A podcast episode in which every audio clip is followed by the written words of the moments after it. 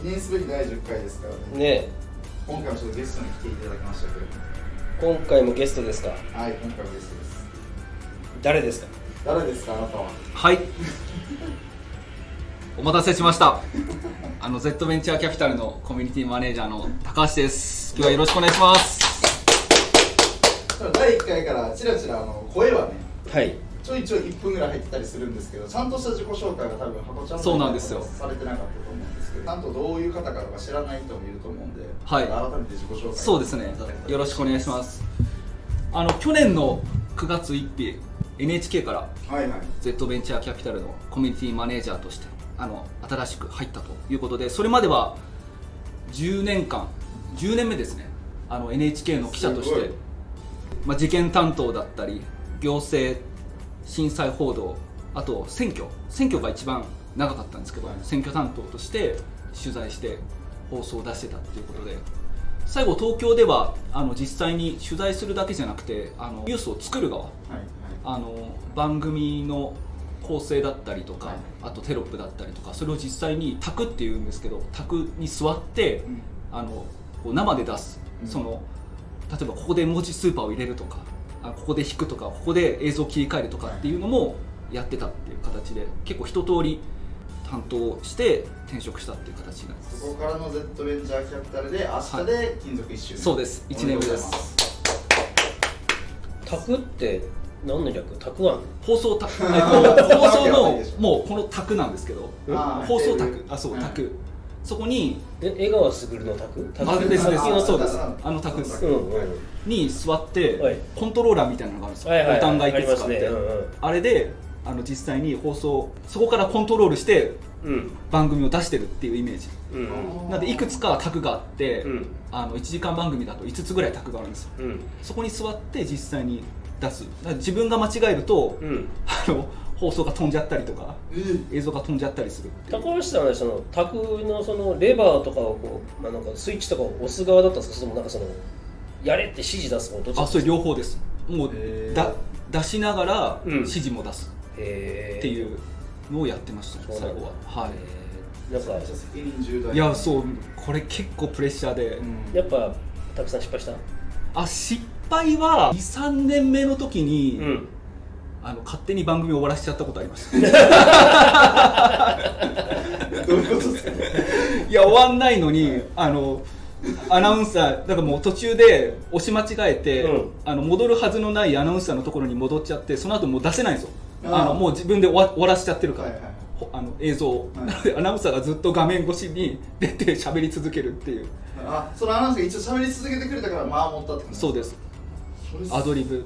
すごっ。はい。でそういう時アナウンサーに何？襟元とか首元とかつつつかれちゃんですよそう終わったあ今のピーってください今あそうですね。今もうあの NHK 辞められてはい。あのやってる方なんですけどその方から終わった後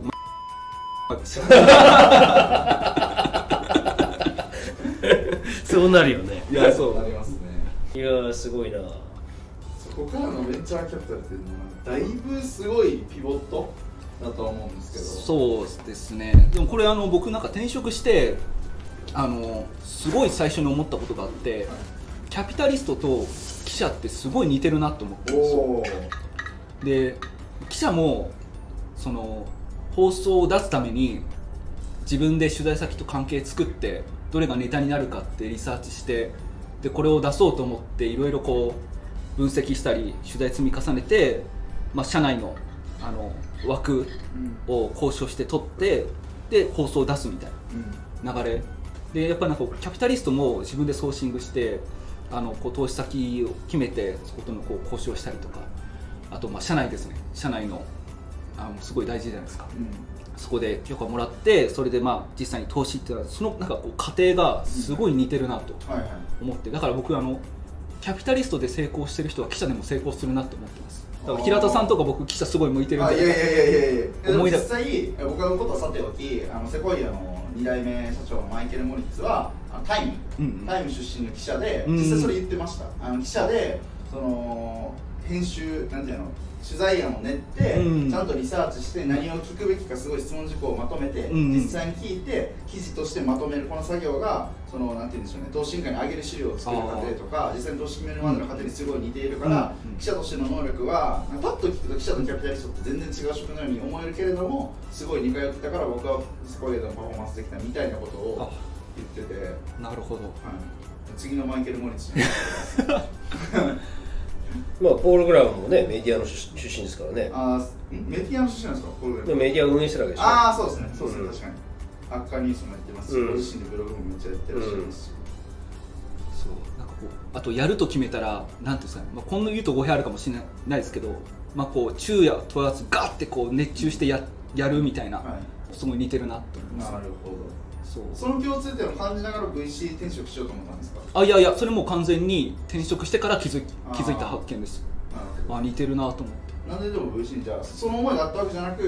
VC に転職しようと思ったらなんでだったんですか？もともと記者になったきっかけが、まあ、いくつかあってそのうちがの一つがなんかすごい僕好奇心旺盛っていうかなんかこう同じ毎日過ごしたくないなと思ったんですよ。あなんか違う毎日を過ごしたいなと思ってそれでメディアってなんかまさにその典型だよなと思って、パッてひらめいたのが NHK だったっていうか、はい。はい。でそれから10年経っていろんなこの SNS も発達してきたしなんかこのメディアの業界も変わってきた。でも NHK ってめちゃくちゃ変われない企業の典型だと思ってるんですよ、まあ、組織が大きいからだと思うんですけど、めちゃくちゃ変わるのにもう本当1年2年3年かけてちょっとずつ変わっていくみたいないうところなんでここじゃなくても新しいことを知る世界ってあるかなって思った時にいくつかあの、まあ、その転職先を見ていく中で Z ベンチャーキャピタルっていう文字に最初惹かれて申し込んでみたっていうところが最初のトとかで見た感じ？えっと僕の場合はビズリーツでした。ああビジリーチ。ビズリーチ。ビズリーチよく CM ありますよね。この番組ビズリーチ、ね、ちょっとそろそろスポンサーいただいた方がいいんじゃないかっていうぐらいビズリーチしてますから、はい、そうビズリーチ。でよく転職サイトにあのなんかこう必須条件ってあるじゃないですか。はい。で確かその時も Z ベンチャーキャピタルの必須条件で広報経験3年以上って書いてたと思うんですよ、で僕広報経験したことないんですよ。はいはいはいでもまあなんか一番広報に接してきてるから、い。普通に広報してる人よりもうん。広報知ってるかなってうん。自負があったんで、はい。なんかその必須条件なんかこう超えれる経験持ってるかなと思って申し込んでみてダメ元で。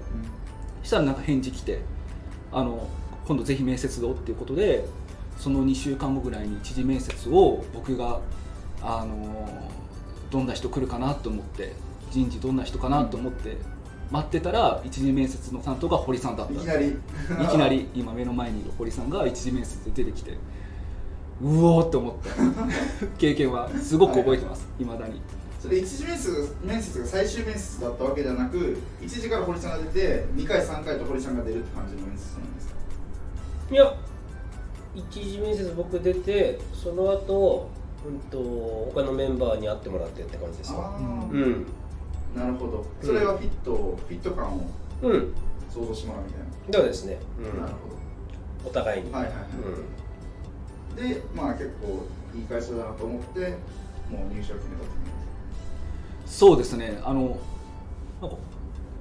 面接の手応え的には半々ぐらいだったんですよね、なんか刺さってるかな刺さってないかなっていうところがあって、でもあの堀さんがその ZVC をメディア化したいっはいていう言葉にすごい惹かれてあのなんかここだったらすごいチャレンジしがいがあるなと思って、うん。堀さんからかけてこもらった言葉があのこう Z ホールディングスっていういろんなこう武器がある、うん。この武器をどう生かすかはなんかこう入った人次第だしなんかそれだけできる可能性がたくさんある。っていう言葉にすごい惹かれてあなんかもうその堀さんの面接終わった後ぐらいはうん。もう ZVC 以外考えてなかったのが正直おーすごい。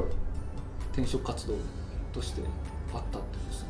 それが6月ぐらいか去年の6月ぐらいだったと思います。なるほど。それって、まあ、無事 ZVC に入社して、そこから具体的にどういう業務をされてきたんですか、本当に入ってすぐは1か月2か月ぐらいもう何もこう分かんないところからやってたっていうところがあるんで、あのもうがむしゃらですよ、はいなんか本当何やってたかって思い出せないぐらい結構がむしゃらにやっててあんまりこう何やってたかって聞かれると実はあんまり覚えてないっていうのが最初のありましたね。なるほど。最近はもうあれですかね、えっと、メディアの編集とか担当されてるんですかね。あえっと、そうですね。オードメディアの発信だったりとか、あとはあの各キャピタリストが、まあ、こういうブログ書きたいっていう相談を受けたりするので今もまさにあの受けてあの午後この後あの編集しようと思うんですけどそういうあのキャピタリストのブログ発信にあの例えばこういう構成だったらもっと分かりやすいんじゃないですかとかなんかこういう表現もっとこうするとあの狙う層にもなんか刺さるんじゃないですかみたいないろいろこう話しながらやっていくっていうところをやってますねメンバー向けに関しては。なるほどそう対外的には、まあ、このポッドキャストもそうですけど、うん。あとは YouTube そう最近始めました。そうですね対外的には、はいはいはい。そうです。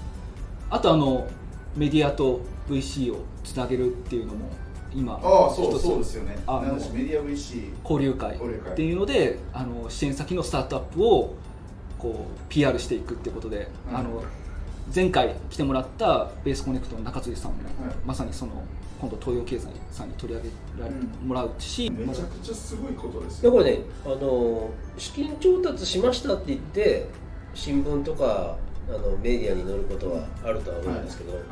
資金調達関係ないところで、メディアからなんかこんな面白いスタートアップあるんだって、うん。向こうは興味持ってくれて取材してくれて、記事してくれるっていうのはいいいのよ。すごいですよね、結構他の VC の方からもあの結構取材のあの溜まってきたんでちょっとこう要は実績、うん。ちょっとフィードバック今度もらう形にして今度3回目の時にその前もって1回目2回目でこういうプレスリリースにつながりましたとかこういう情報発信あの記事掲載かにつながりましたっていうのをちょっとこうまとめて発信していこうかなと思って、うん。そこで3回目を開催しようかなと思ってます。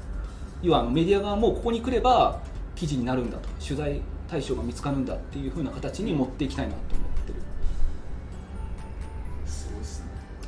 まあここまで高橋さんがいろいろ活躍するようになるまでは時間かかったね。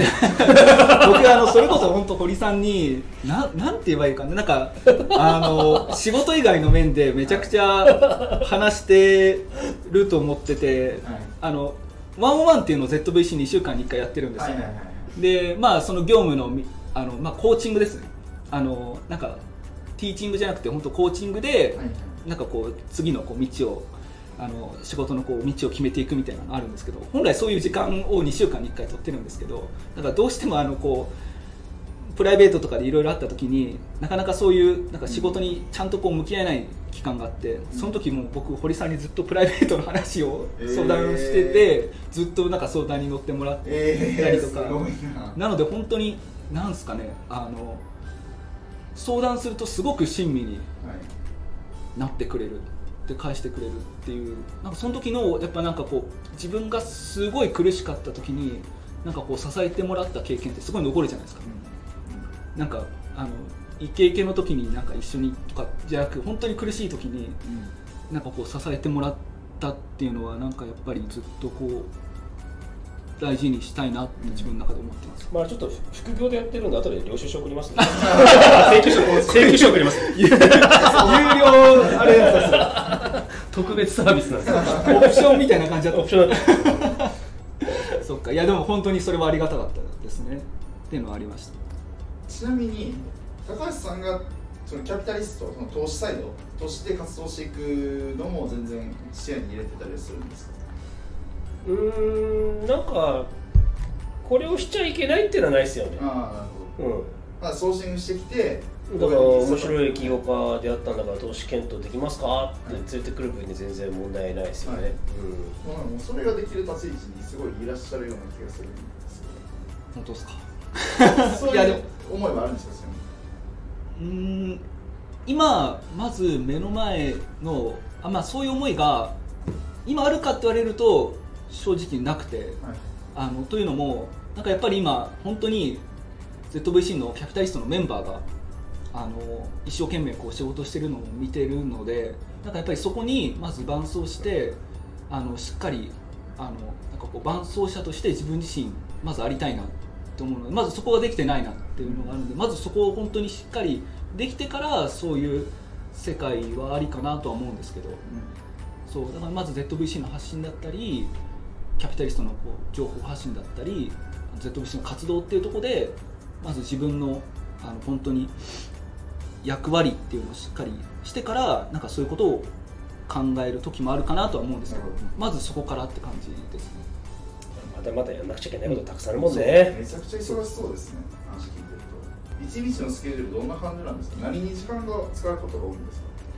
あこれあのまあ僕娘が2人いるんですけど、はい。まず朝はあの今夏休みなんであの次女だけあの保育所に連れて行ってるんですけどまず朝は長女を幼稚園に連れて行くところから始まって、まあ、ご飯朝ご飯僕が係なんでそこそういうのまず家事とかやってから、あのまあ、スケジュール例えばもうあの朝から出る時は朝から出たりとか、まあ、今日みたいにこう昼から背後に来るまではあのなんていうんですかねスケジュール組んでるものをやったりとかっていう形で結構でもそれも一日一日やっぱり同じ日はないなって。多分平田さんも同じだと思うんですけど本当同じ一日ないなっていう感じで過ごしてる。あれ？トレーニングしてなかったっけ？あチョコザップやってます。へえどこに入れ込むんですかこチョコザップはもうそ、えっと、早朝かれはい。娘たちが寝た後どっちか。あ結構朝が空いてて6時台とか行くとほとんど人いないんですよ。うん。めちゃくちゃ使い放題。お家の近くにある。家の近くにあります、そう。あでこれ めっちゃああんま興味ないと思うんですけど今スターターキットっていうああはいはい。わかります、はい。時計と一緒にはい。その自分がどれくらい運動したかみたいなのが体脂肪率とか、はいはい、うん。体重とかが分かる。スターターキットがもう人気すぎて手に入んないんですよ。そうそうですよ。ねそう。それをツイッターで見ましたなんかそう。売り切れみたいな。で僕もいまだに行ってるんですけどいまだにないんですよ。ああの店舗にこういうなんかこうスペースがあってそこに本当はキットがあるはずなんですけどはいはい。いまだに在庫切れずっと続いてて、えそう。すごいチョコザップみたいな。いやすごいなと思って本当にチョコザップ。チョコザップ何がいいですか？あなんチョコザップ。なんですかねこれ本当に あの初心者でもできるうん。っていうのがやっぱすごいなと思ってて、うん。あのなんですかねこうちょっとこう例えばこうベンチプレスとかあると、結構もうなんかそこでハードル上がるじゃないですか。上がる。でもそういうなんかこう、うん。ハードに思う機があんまりなくて。えそうあの走ったりとか、うん。あの自転車とか、はい。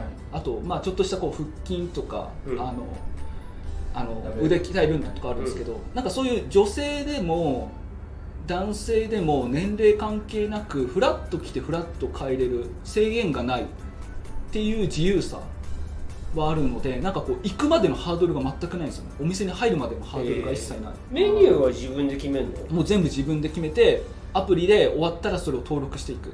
なので何日にどういうのやったかみたいな過去の履歴も残ってるしなんかそれ元に次こういうのやろうっていうのもなんかちょっとこうアドバイスくれるんですよ。うん。チョコザップのアプリの中で。じゃあまず初回はじゃあこれとこれとこれをやってみましょうかみたいな感じあそうですそうです。メニューが来るんだ。そうです。でなんかちょっと例えば3日間ぐらい間が空いてしまうと、うん。なんかこうあのスケジュール組んで頑張りましょうみたいな連絡が、えー、そう来るへっていうのがあって面白い。えチョコザップの宣伝の時うんに水道どころのサービスじゃないですよ。スターターキットもらえるかもしれない。そうなんですよ。でなんか今日ちょっとあのせなんかこう NHK 時代のいろいろなんかこうエピソーそうですね。ドを考えてきました、思い出して、マジですかはどういうネタですか？い、いくつか。あまあそうなんかこうやらかし系もあ、はい。さっきみたいなその放送途中でもう終わらしちゃったみたいな。うん。ミスもあればなんかこう思い出に残る取材みたいなのがいくつかあるな。ちょっとサイコロ振ってもらってちょっと。お思い出に残る人だ思い出に残る取材。なんかこう記者ってどういうイメージあります？そう記者がネタを取るって僕ら言うんですけどその、どんな形でネタ取ってるっていうイイメージあります？なんかもうすごく嫌な感じ。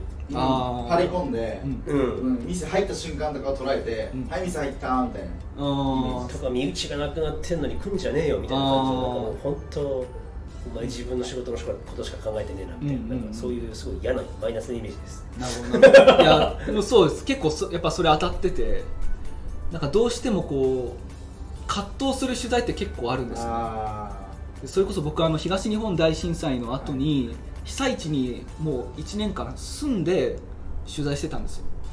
でやっぱり取材対象が震災で亡くなった方の遺族とか家族とかあのもうほっといてよっていうところじゃないですか、で僕その時の1年でなんかその震災関係で取材交渉して最初からいいよって言ってもらったケースって本当数件しかなくて。ーうん全部断られるところからうん。取材が始まるみたいあなでなんかそこで今堀さんが言ったように、うん。なんかこう自分自身のしなんかこうことしか考えてないみたいなところだと本当に多分全部断られるんですよね、うん。なんでこれを取材するのかっていうのをちゃんと自分で言えないと、ん。向こうも理解してもらえないっうん。ていうところをうん。まず自分の中でちり言語化して、うん。でそれもなんかこうやっぱ表面だけじゃなくちゃんと自分自身がそうあの心から感じないといけないなと思ったんで、まずそこから本当に自分何のために取材してるんだっけっていううん。ところをうん。きっちり自分の中で落とし込んで言語化して伝えてっうん。ていうあのところからこう取材実際に放送を出すまでっていうのを1年間本当に相当苦しんでやった。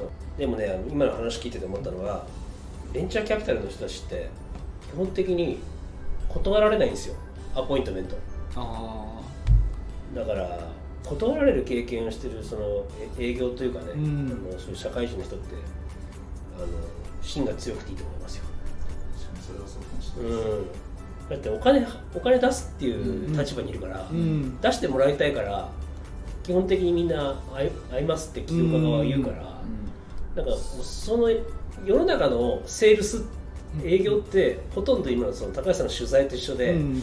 その営業マンもそうですけどなんかセールスマンとかうざいじゃないですかやっぱ電話かかってきたりとかすると、断られるところからスタートするんですけど、うん。断られないところからスタートしちゃってるから結構あのーまああの新卒とかでベンチャーキャピタルになっていく分には全然かあのもっとそういう人が増えていくべきだっていうのはね思うんだけど最初そこで社会人経験で断られないところから入っていくと結構勘違いする人が増えちゃうなっていうのは思いますね、うん。うんうんうん。確かに。基本断られるんだよ、そうですよね、VC だとありがたい話ですよね向こうからすると。だからさっきのマイケル・モリッツの話とかそうだけどあのでしたっけ、はい。あのまあその普通ダメなものをそのどうやってうんうんうん。こう投資委員会に認めてもらうのかだったりとかその NHK とか新聞社とか読売新聞とかのデスクの方が、よしこの素材使って、うん。次の7時のニュースこれやろうっていうふうに言ってもらうかみたいな、うん。プレゼンテーション力みたいなのが、うんうん。すごい大事でやっぱそのなんか素材の力に頼りすぎちゃうとやっぱダメで、うん。自分でそこどうやってプレゼンテーションしてやるかってところが多分あの VC の世界もメディアの世界でもやっぱり上の方に出世していく人の多分共通点なんでしょうね、確かにそうです、ん。うんうん。じゃあちょっと次のサイコロちょっと振っていただいて平瀬さん。次の最後何目何があったっけな何でも大丈夫。で す働き方でもいいしなんかこうななんかこう聞きたいことあります。NHK の記者と思ってこう聞いてもらって全然大丈夫です。ね。じゃあ僕言っていいですか？あどうぞ。コロコロコロ一番辛かったこと。お一番辛かったことはこれだけポジティブシンキングのシンカーの高橋さんが辛いと感じると思う。僕一回だけはい。10年間記者やってて、はい。心折れたことあってなんかすごい振りじゃないですか。そう。いい振りじゃないですか、はい。これあのめちゃくちゃ信頼してて関係築けてたっていうふうに思っていた県の幹部の方にもう関係修復できないぐらいこじれちゃってもうなんかこう謝罪すら生かしてもらえないっていう経験があってでこれやっぱりなんか自分でも非があるなっていうのがもう分かったんでうんでもそのなんかこう改善もできないしなんかすごいもう本当にネタ元だネタ元っていう表現も悪いですけど あのもうなんか講師関係なくすごく仲良くしててもうウィンウィンの関係をすごい築けてたと思ってた方にもうブチってなってしまった時にあのなんか心が折れちゃったっていうのはありましたね。ちょっと今番組を聞いていらっしゃるかもしれない。こんな笑いながら言うことないですよ。失礼しました。なるほどね。じゃあちょっと5年 ,5 年前ぐらいの話です。次のサイコロじゃははい。逆に一番楽しかったことおなんですいいですね。これ楽しかったのは、はい。このネタっていうのはないんですけど、はい。やっぱり世の中にまだ公になってないことをうん。知った時、うん。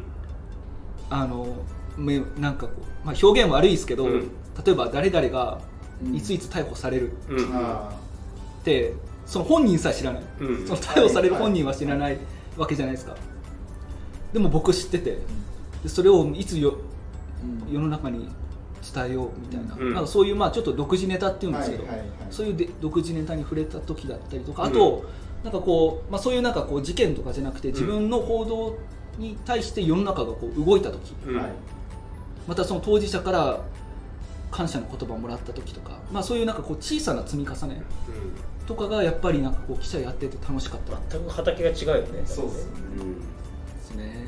今でも NHK とかその他の報道局とかの方々と話す機会とかあったりするんですか？ああります。あるあるので結構そのメディア VC 交流会もやってて、はい。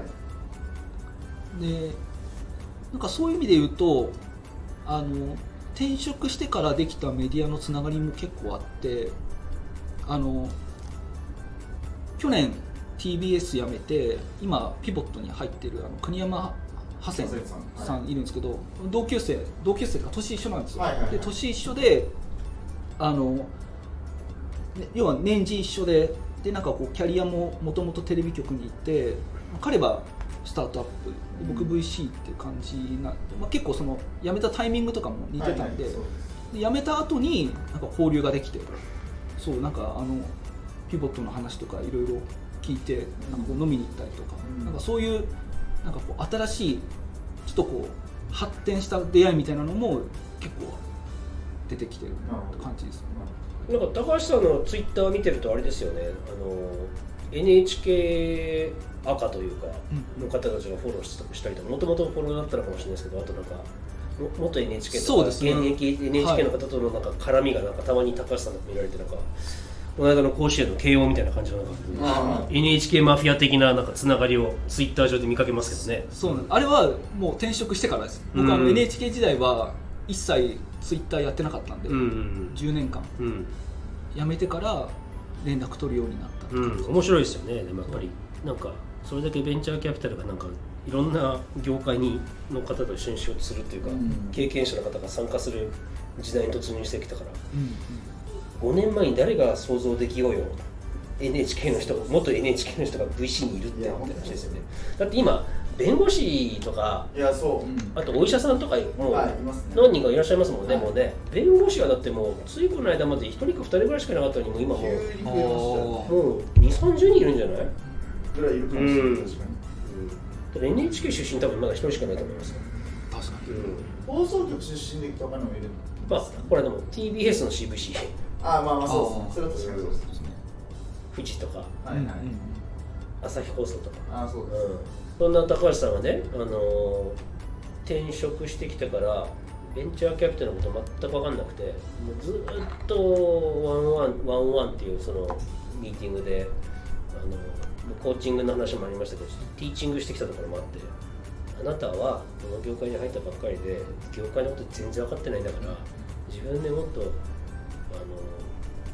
スタートアップに会いに行って、うんどういう人たちがスタートアップと呼ばれる人たちだったのか起業家と呼ばれる人なのかっていうのをもっとあの取材しないとダメだとインプットしなさいっていう話をしてで入社してしばらくずっとお手伝いしかしてなかったんですよ。あ湯田さん内丸さんの書いたなんかノートブログをなんかちょっと編集する。みたいな。うんそういうのしかやってなかったんで。でもっと起業家に会いに行きなさいって言ったんですけどもう行ってからずいぶん会いに行けてなかったよね。なんか、うんで2週間後にミーティングするじゃん。何人だった？って言ったらなんかあのこの間ポリポリの伊藤さんとお会いししました。っていやそれ俺が紹介したやつで自分に言ったやつないの？みたいな感じでまだないっすみたいなずっと続いててこれはあかんと。でも確かにその事業開発の経験だったりとか企業の経験がない元 NHK の人が起業家に会いに行きたいですって言って会ってくれるのかって言ったら多分それは合わないなっていうのがあって多分本人もアポ取り,、ね、取りにくいんだろうなと思ったんでそこで思いついた企画があのスタートアップのオフィスに取材しに行って、はいはい。YouTube 動画を作ってオフィスで働いてオフィスの雰囲気とかオフィスで働いてる人のあー雰囲気とかを伝える採用動画を、はい作ったらどうなんだと。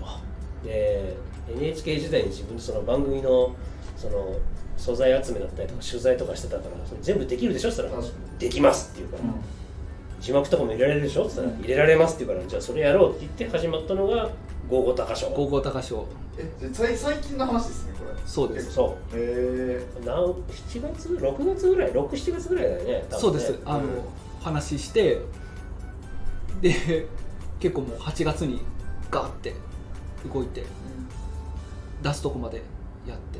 それもねやっぱりでもこの番組毎回聞いてくださってるスカイランドの木下さんにも感謝しなくちゃいけなくて、その番組企画を僕が彼にアドバイスするんですけど、次のまたそのワンワンの時に「どうあれあの取材決まった?」って言ったら「まだ決まってないです」っつって。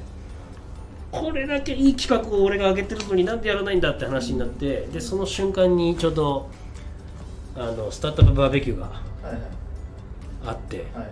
あれがもう本当企画から2週間ぐらいでですね。500人集めたっていうのがあって、あのスピード感を見習いなさいと。高橋さんまだ YouTube 一本も撮ってないよとだってアポすらも撮ってないよと。2週間経ってと。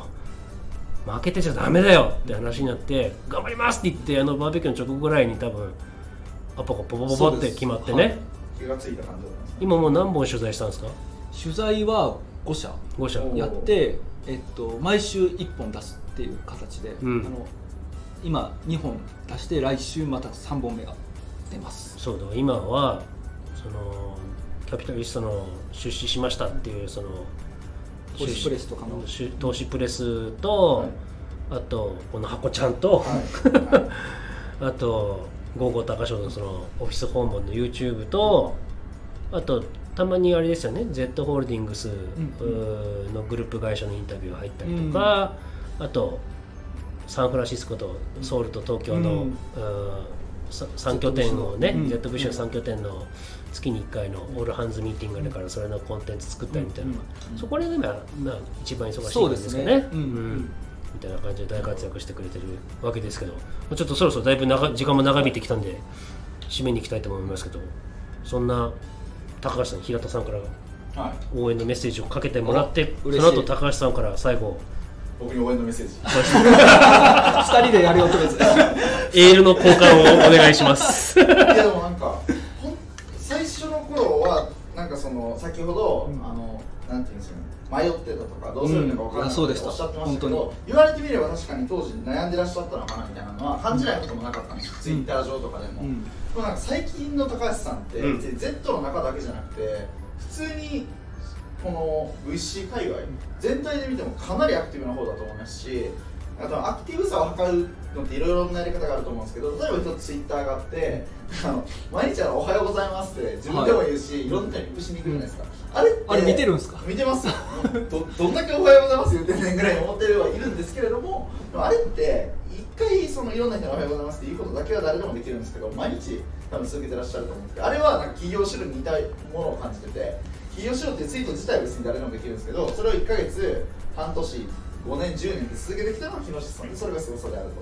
だからそれになんか近しいなんか木下さんの DNA の、DNA を最近なんかビシバシと感じる瞬間が何個もあって。うん。もうなんかこれからどんどんどんどん多分高橋ムーブが巻き起こる旋高橋旋風ですね。がなんか巻き起こるんじゃないかなと思って。そうですね。めちゃくちゃなんかもうリスペクトしてますしうん。応援もう応援のメッセージとかだありがとうございます。めちゃくちゃしております。ありがとうございありがとうますございます。で僕に応援のメッセージいただいて。それ平田さんへの応援メッセージが 終わった後そうですね。なんかもう本当にあの明日で1年っていうこともあるので、うん。もう引き続きなんか泥臭くやっていくのと、うん。あとやっぱりなんかこう良し悪しあるんですけど深く考えないところが自分の良さでもあるとこかもしれないんで、ね。はい。そうそこはすごく大事にして、はい。もうチャレンジングでやっていきたいと思います。このハコちゃんもせっかくなんでその「55高賞ん」でも、あの取材してほしいスタートアップあ嬉しいですね。なんか本当そこそんな世界になるとめちゃくちゃ嬉しいですね。全然あの取材してほしいっていうスタートアップの皆さんあれば Z の投資先でも Z の投資先じゃなくても、もう皆さん誰でも高翔さんに連絡してくれたらなと思います。はい、嬉しいです。こんなところで第10回。第10回。はい。記念すべき第10回は高橋さん回でした。はい、はい。どうもありがとうございました高橋さん。ありがとうございました。はい